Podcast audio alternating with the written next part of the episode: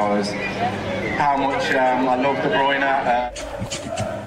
Nico, Bini, Nico, Bini. Fala aí, Citizen! Sejam muito bem-vindos a mais um episódio do podcast do Citão, o podcast mais completo sobre o Manchester City aqui do Brasil. Eu sou Plínio Lopes e junto comigo tenho ele, Matheus Baú. Fala, Baú! Fala, Plínio, fala audiência. Enfim, campeões do jeito que a gente queria, né, ser campeões, mas da forma que a gente menos imaginava. Eu esperava um jogo mais fácil, mas com emoção ficou até melhor, ficou mais saboroso. É isso aí, vamos lá!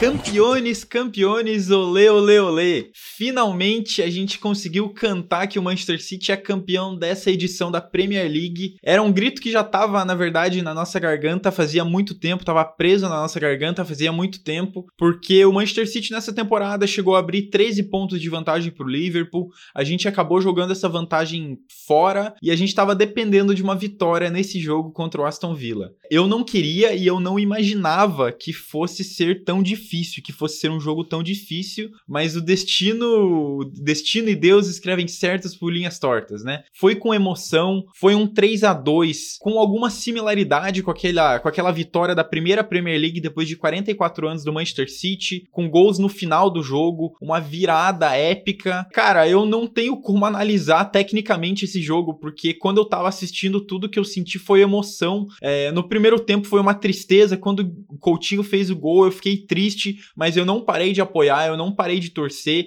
Quando o Pepe Guardiola me coloca Sterling, Gundogan, Zinchenko, eu já mando o Guardiola ir para aquele lugar. O Guardiola se ferrar, falei: "Que Gundogan, cara, tá maluco?". E o Gundogan fez aquilo que a gente tá acostumado desde a temporada passada, que é o Gundogol, que é meter gol, conseguiu meter gol no jogo mais importante da temporada para o Manchester City, dois gols. O Rodri ainda contribuiu com o golzinho dele e para mim esse é o melhor jogo do Manchester City na temporada. Não é a vitória contra o United, não são jogos contra o Liverpool, não é o primeiro jogo contra o Real Madrid. Esse jogo foi muito emocionante, deu para ver o quanto os jogadores queriam ganhar também, o quanto eles comemoraram. Cara, eu vi o Walker louco comemorando no campo, o Cancelo tava maluco, tava maluco comemorando. Depois do jogo, a gente teve o De Bruyne, que normalmente a gente tem aquele, aquele olhar pro De Bruyne um pouco mais contido, né? O De Bruyne tava comemorando muito, Bernardo Silva comemorando muito depois da partida. E cara, foi o roteiro perfeito para deixar muito mais emocionante e trazer aquela sensação de que é muito bom torcer pro Manchester City. Baú, como que ficou o coração ali durante o jogo? Como que você viu a virada? Cara, eu vou contar uma coisa aqui que eu não contei. Eu ia, eu ia compartilhar com você, mas como você tava indo pro, pro evento e tal, você tava numa vibe mais. Você ia participar de um negócio importante, eu falei assim: ah, não vou contar não, porque é, sei lá, talvez o cara, o Plínio desanime e tal. Então eu comentei com duas pessoas só. No sábado, cara, eu não tava conseguindo dormir assim. Quando eu peguei no sono, eu sonhei que o City é, tomava. Eu não vou lembrar agora, mas no, no acho que foi 4 a 1 no primeiro tempo do Aston Villa. E o City no segundo tempo empatava o jogo. Só que é o seguinte, quando o City empata o jogo, eu acordo. E aí eu não sabia o que, que tinha acontecido assim depois, sabe? E eu falei, fiquei com aquilo ali na cabeça e tal. Eu cheguei até a apostar no, nesses resultados, né? No, no 4x4, no 5x4. Eu fiz umas apostas e tal. Tipo, vai que, né? Vai que é um, que é um sinal. Mas o sonho, na verdade, foi só ilustrando o que poderia ter sido, né? A questão de do City começar perdendo, né? E virar o jogo. Empatar e virar o jogo. Como eu tava com esse pensamento na cabeça, eu vi o jogo de uma maneira assim,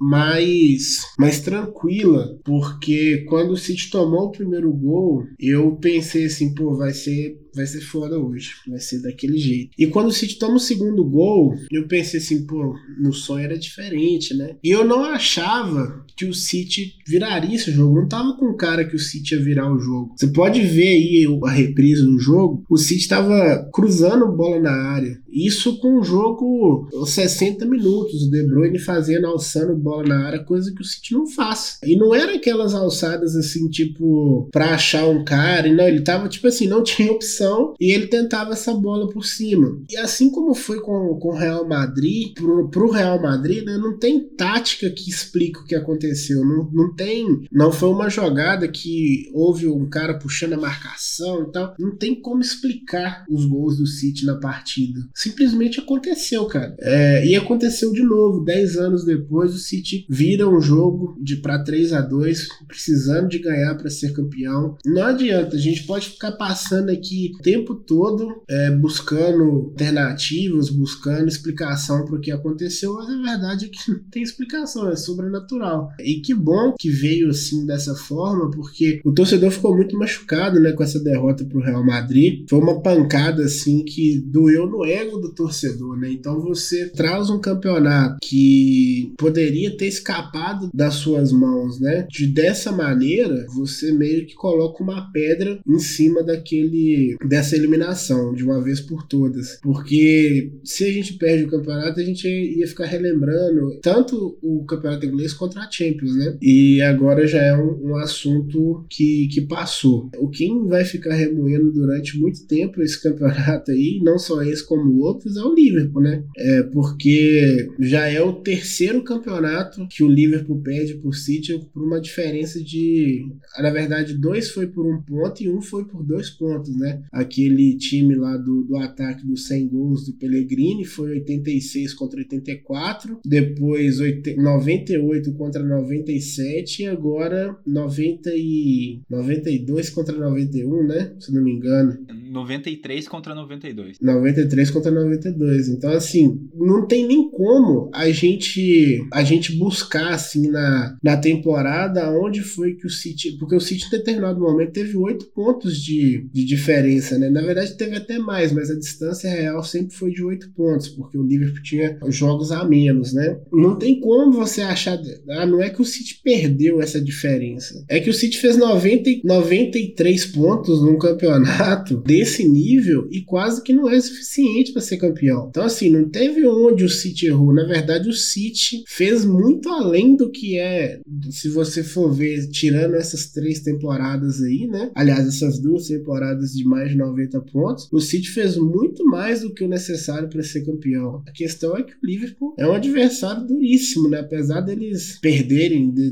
dos últimos quatro aí, eles ganharam apenas, aliás, dos últimos cinco eles ganharam um e a gente ganhou quatro. A verdade é que o Liverpool sempre foi um, um competidor que tirou o melhor do City, né? O City teve que sempre teve que ser um pouco melhor e no máximo de excelência possível. Mas analisar o jogo tecnicamente, taticamente é impossível, porque é aquela daqueles jogos que você não explica, você só sente. Você é o City, a, o Real Madrid tem a mística dele de buscar esses, esses jogos na Champions, o City vai criando a sua mística de buscar os jogos impossíveis no campeonato inglês, né? Então, pouco em pouco o City vai construindo a sua história, vai construindo uma mentalidade vencedora, que é muito importante para o City é, buscar as coisas fora da, da, Inglaterra, né? Que é o que a gente, a gente quer, né? O que a gente almeja. Na verdade, assim, se for me perguntar se eu estou satisfeito só sendo campeão inglês todo ano, ganhando as Copas, eu estaria satisfeito. Tipo assim, para mim já é um negócio muito grande, muito grandioso. Mas eu quero ganhar a Champions só para os caras parar de encher o saco, sabe? Tipo assim, pô, pronto, ganhamos essa merda aí e não me, não me enche mais não. Agora vamos continuar empilhando, dominando dentro de casa, porque é aquela coisa, o City já tá caminhando, caminhando não, né? O City tem oito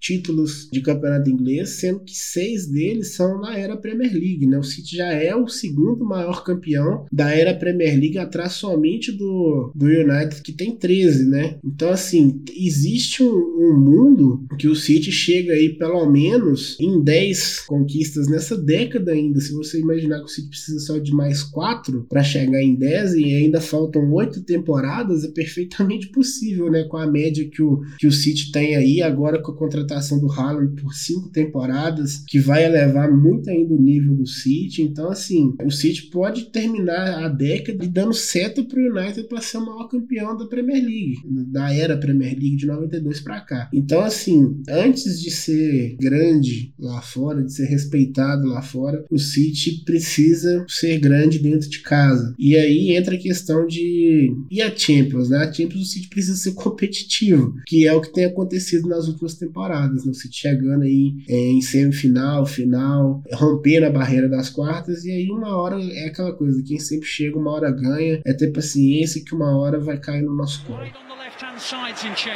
Cuts in field, comes again, plays it towards Rodri. Rodri!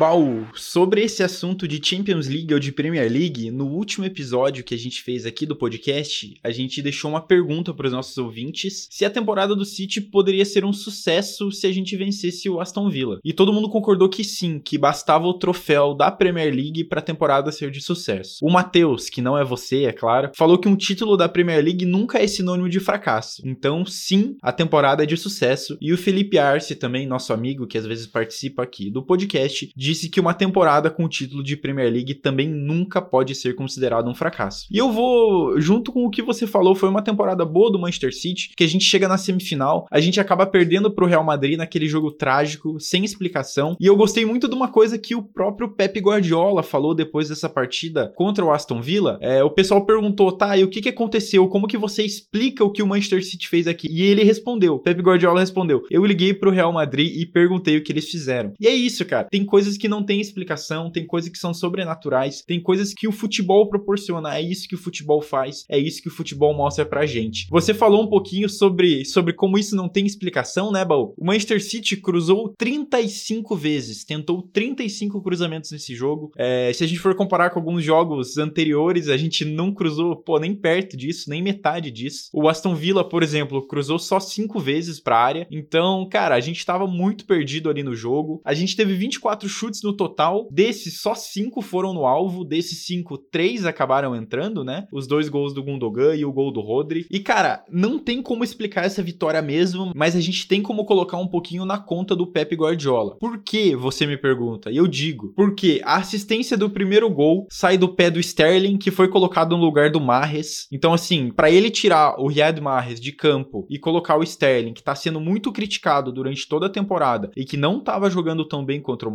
Ele tá apostando no jogador. Uma assistência do Sterling pro gol do Gundogan. Ele tira o Bernardo Silva também, que era um dos melhores jogadores da nossa temporada, que a gente sabe que nessa partida não jogou bem, mas estava jogando muito bem e ele aposta em colocar o Gundogan, que é outro jogador que estava sendo muito criticado, que estava com problemas físicos, que não estava conseguindo jogar tão bem. O Gundogan vai lá e mete dois gols. Ele tira o Fernandinho da zaga, que não estava jogando nada bem, coloca o Zinchenko no lugar dele, acerta a zaga ali, puxa o Zinchenko para lateral, bota o Stones e o Laporte ali atrás e o Zinchenko entra muito bem, cara. O Zinchenko faz uma partida quase perfeita em tudo que ele podia. Ele driblou, ele deu olé, ele, nossa, nem parecia o Zinchenko que a gente conhecia jogando nessa partida ali na lateral esquerda. E ele consegue dar assistência pro Rodri e o Rodri que continua em campo e que se não é o melhor, tudo bem. No episódio passado a gente falou que o próprio Kevin De Bruyne foi o melhor jogador do Manchester City na temporada, mas a, a temporada que o Rodri fez e esse gol importantíssimo do Rodri, como o Rodri jogou em toda a temporada, mostram que ele é um jogador importantíssimo para o Manchester City. Se a gente tinha medo que o Rodri não seria um substituto à altura para o Fernandinho, a gente não precisa ter mais medo disso. A gente já viu do que ele é capaz, a gente já sabe o quanto ele joga e a gente já sabe como o Rodri é importante pra gente. Então, assim, Zinchenko, Gundogan, Sterling foram jogadores que o Pep Guardiola botou ali na segunda etapa, arriscou e no final das contas deu certo.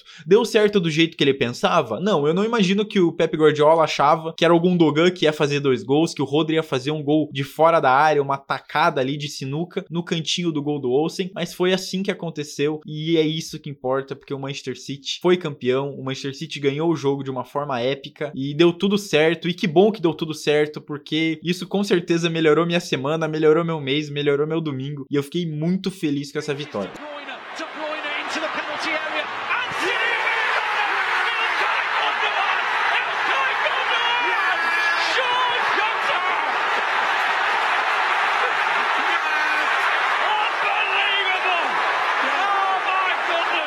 Só para completar aqui, né? Se a gente tá falando do Guardiola, é, você falou do Guardiola, né? Da, das alterações que ele fez, realmente é, ele teve uma leitura ali muito importante do jogo e a entrada do Zinchenko trouxe pro sítio o que faltava, uma energia que faltava. A gente fala que o Zinchenko ele é o torcedor em campo, né? Ele é, ele é muito City, ele é muito. Assim, eu sempre falo, o Zinchenko é um jogador que o City não pode abrir mão dele nunca. Por mais que ele não seja um grande jogador tecnicamente, ele é um cara muito importante. Ele joga em várias posições, ele é um cara que entende o que é o clube, ele é um cara que se dedica. Então, assim, a entrada dele trouxe uma força de espírito pro elenco, né? Acendeu uma luz ali e aquela jogada que ele dá o passe pro, pro Rodri é sacanagem, né? Era uma jogada que nenhum dos nossos jogadores estava tentando, eles estavam chegando ali fazendo o um cruzamento. Ele parte para a jogada individual, abre o espaço, acha o Rodri livre, que, que faz aquele golaço e tal. Enfim. E por falar em ficar, né? Um jogador que não, a gente não deveria abrir mão, o Ferran Soriano disse que o desejo do City é que o Guardiola fique no City para sempre. E completa dizendo, por que não? É possível. Então, assim, né? Eu acho que eu sempre fui da, da teoria que o City ia chegar em determinado momento que o City ia oferecer pro Guardiola um percentual do, do CFG, né? E lembrando que o City tem no, no CFG o Girona, que é um, um, clube espanhol. Não sei se é um clube catalão, mas é um clube espanhol que pode ser futuramente o, o time do Pep Guardiola, né? Não como treinador, mas como presidente. Então, assim, é, uma, é um projeto muito ambicioso, né? Que poderia segurar o Guardiola no City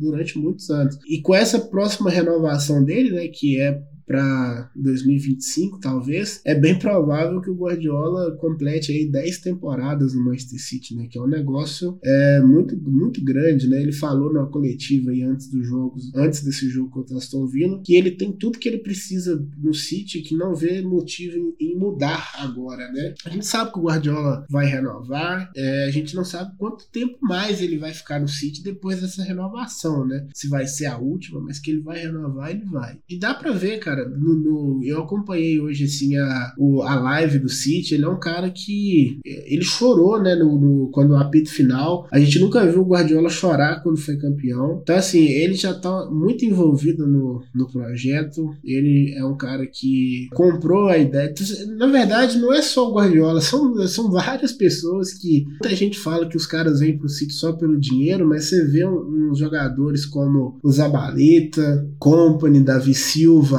Agüero, uh, o próprio Ayatollah, nem, nem tanto, mas dá para associar o Lescott, que é hoje embaixador do Manchester City, o De Jong. Então, assim, os caras vêm pro City viram torcedores do City, né? O próprio mais recente aí, o Zinchenko, né? Que é um. A gente brinca que é o torcedor em campo. Então, assim, tem alguma coisa diferente aí no, no Manchester City que os caras gostam de estar aqui. Eles querem estar aqui. E quando o cara não quer, o City simplesmente também não segura, que foi o caso do, do, do Sané, né? Mais recente aí o Sané. Espero que mais gente fique aí, o próprio Bernardo Silva, né? O Gabriel Jesus, eu acho que para ele, para o clube, seria o ideal a, a transferência, mas é pura, a saída do, do Gabriel Jesus vai ser puramente porque ele não é titular. Se não fosse isso, ele ficaria. Enfim, parece que as notícias boas não param, né? E em relação a, a temporada ter sido um sucesso ou um fracasso, é assim, não que a, o título do Liverpool vai, de, vai definir isso, mas, por exemplo, muita gente fala que esse é o melhor Liverpool de todos os tempos. É o melhor Liverpool de todos os tempos. E esse melhor Liverpool de todos os tempos pode terminar uma temporada só campeão de Copa, porque não ganhou a Premier League. Então, assim, é, eles podem ser campeões da Champions e aí muda o status da temporada, mas o City já garantiu que a temporada dele foi boa, né?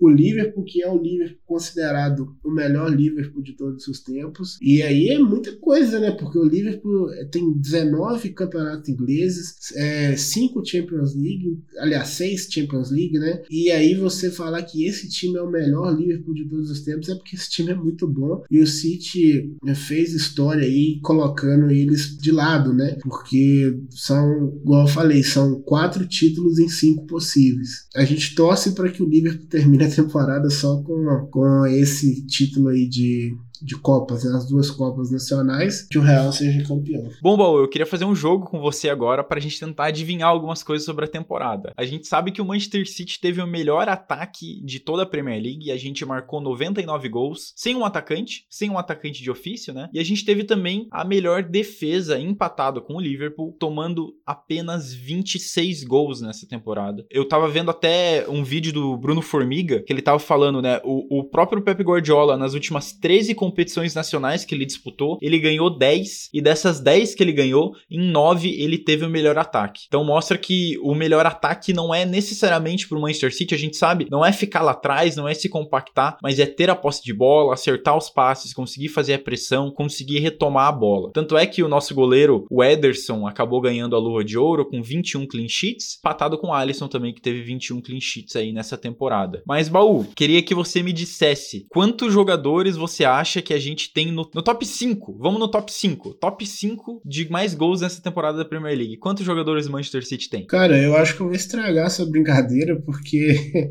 Eu até fiz um, um post na. Na verdade, eu comentei um post no Depre uns tempo atrás aí, que é tipo assim, porra, o City vai ser campeão sem ter. Na verdade, não é só gols, não é assistência também, sem ter um goleador e ser um assistente no top 5, né? Então eu acho que acredito eu que nenhum, né? Nenhum jogador. Matou a pau, é isso mesmo, corretíssimo. Nenhum jogador entre o top 5, nem de gols e nem de assistências. E eu posso ir além, de chutes, não estamos no top 3, nenhum jogador lá. Tackles, não estamos. É, batalhas aéreas, não estamos. Aquele chutão, também não temos. Interceptações, top 3, não temos. O que a gente tem é no número de passes né? O top 3 de passes são do Manchester City. É, João Cancelo, Laporte e Rodri. E a gente ainda tem o Rubem Dias ali perto que perdeu muitos jogos nessa temporada. Eu acho que o que é interessante de ver é que diferente de outros times da Premier League nesse top top 10, top 20 de passes aqui, os jogadores do Manchester City não são só zagueiros. É claro que a gente tem o Laporte ali no meio, só que o Laporte acaba forçando, ele tem lançamentos ali, também tem passes mais difíceis, mas a gente tem João Cancelo, que é o nosso lateral, e a gente tem o Rodri, que é o nosso volante. Os outros times, como Liverpool, como Chelsea, tem todos os zagueiros ali, o Van Dijk, Thiago Silva, o Rudiger, o Matip, o Dyer, sabe? Então é bem interessante de ver isso do Manchester City, como a gente conseguiu trabalhar com a bola. E eu acho que o trabalho com bola diz por que, que a gente teve o melhor ataque, a melhor defesa e por que, que o Manchester City foi de fato o melhor time dessa Premier League. A gente até no começo da temporada, né, isso era até meio que com uma pedra cantada, a gente falou que para o City ser campeão, como ele, naquela época a gente estava frustrado ali com a, com a não vinda do, do Harry Kane e também do, Cristiano Ronaldo, né, que, que chegou, tá bem próximo aí de, de assinar com o Manchester City. Então a gente falou que é, o City precisaria dividir, né, os seus gols entre os meias e os atacantes, né. Então, por exemplo, o De Bruyne termina com 15 gols, o Sterling com 13, o Mares com 11, o Foden com 9, o Gabriel Jesus com 8, Gundogan com 8, o Bernardo Silva com 8 gols também, o Rodri acabou fazendo 7 gols, né, que é muita coisa pro para um jogador que joga tão longe do gol igual ele sim, e muitos gols desses gols decisivos, né? Gols importantes. O jogador decisivo da temporada, né? Aquele gol contra o Arsenal, a gente teve mais esse gol agora na final também, muitos pontos na conta do Rodri. E teve aquele jogo contra o Liverpool que ele estica a perna e impede o gol do Fabinho no final também. Espetacular. Então, assim, provavelmente, provavelmente não foi o jogador mais decisivo da temporada. Mas você vê que há uma divisão do, dos gols né, na, na temporada. Por exemplo, quando você pega o, o Liverpool, né, você tem o, o Salah com 23 gols, e aí depois vem o, o, o, Mané e o Jota com 16 e 15 gols, respectivamente. E aí depois o, o quarto jogador com mais gols tem 5 que é o Firmino. Então, assim, há uma concentração de, de gols em um jogador só, e porque é um. O, o Salah é aquele estilo de a gente chama de ponta, ponta goleador, né?